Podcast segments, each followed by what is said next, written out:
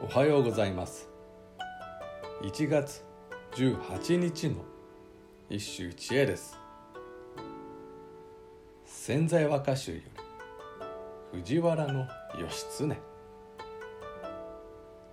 さゆるよの牧の板屋の一人寝に心砕けとあられ降るなり。さゆるよの。牧の板屋の。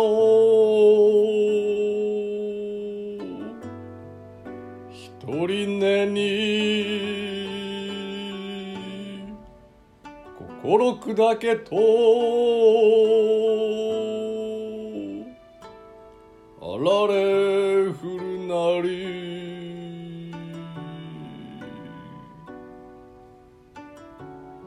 今日の歌も面白い。あられだ。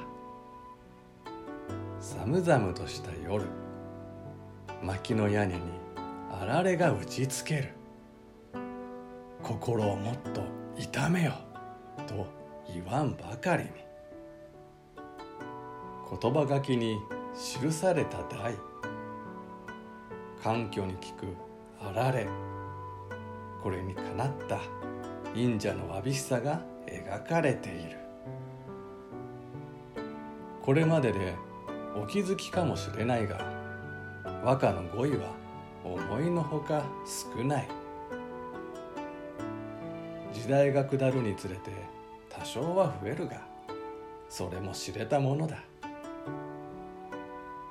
そりゃ物にあふれた現代に比べれば読むべき対象も限られていたことだろう。しかしそれが理由ではない。平安歌人たちは早くから審美眼に優れていた。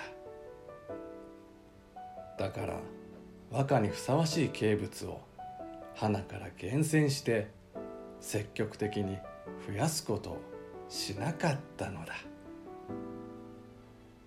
以上。今日も素晴らしい歌に出会えました。